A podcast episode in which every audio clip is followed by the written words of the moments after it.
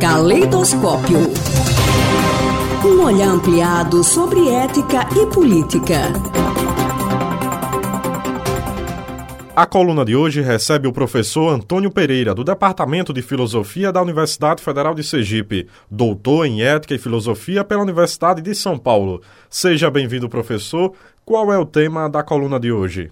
Olá, ouvintes da Rádio UFES. Minha intenção era dar continuidade a um assunto que já tratei em outra ocasião aqui na coluna, mas especificamente minha ideia era falar sobre a necessidade urgente de regulação da mídia e democratização dos meios de comunicação.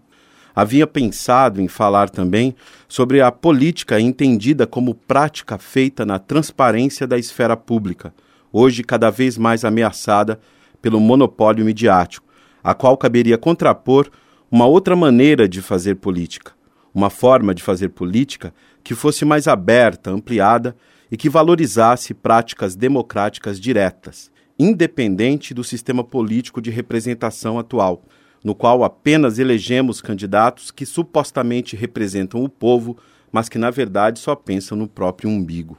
Mas tudo isso eu pensei antes da tragédia que foi a perda do Museu Nacional na noite do último domingo. Confesso que ainda estou abalado, assim como todos os brasileiros que valorizam a arte, a educação, a cultura, a história e a ciência que são pilares de uma verdadeira nação.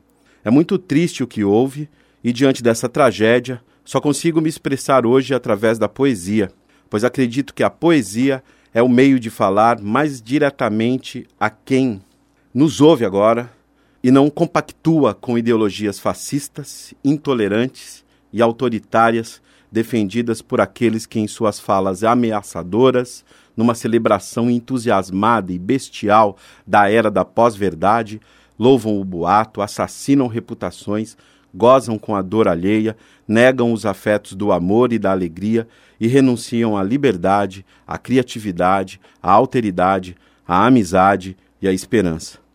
Penso que nesses tempos difíceis é preciso reconquistar o imaginário social e fecundá-lo novamente com bons sentimentos. Por isso, gostaria hoje de apenas apresentar um poema que escrevi como resposta a essa perda incalculável que foi a queima de boa parte de nossa memória. Eu dedico esse poema a todos que, mesmo diante dos escombros, ainda não desistiram de lutar. Ruínas. Lágrimas não apagam incêndios. Não basta o lamento de um museu em ruínas. Não basta deixar pistas aos arqueólogos que virão do futuro pesquisar nosso fracasso enquanto espécie. Nunca valeu a pena viver à sombra do medo.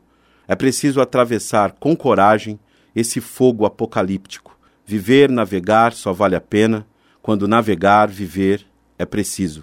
É preciso andar de mãos dadas pela causa perdida que sonhamos, pelo sonho partilhado que perdemos, pelo canto do cisne nos escombros, pelo que sobrou das asas de um anjo. É preciso andar de mãos dadas, mesmo que de agora em diante só caiba no poema esse mínimo, esse apelo, essa dor, esse grito de gente, de planta, de bicho. Sim, é preciso andar juntos, de mãos dadas. Sim, é preciso andar juntos, de mãos livres. É preciso ouvir a voz dos que clamam no deserto deste tempo de penúria. É preciso compor mais uma vez a narrativa heróica dos vencidos. É preciso atravessar este mar de destroços e de martírio.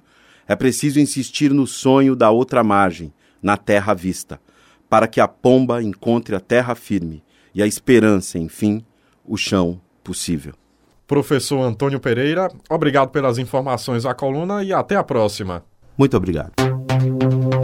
Caleidoscópio. Um olhar ampliado sobre ética e política.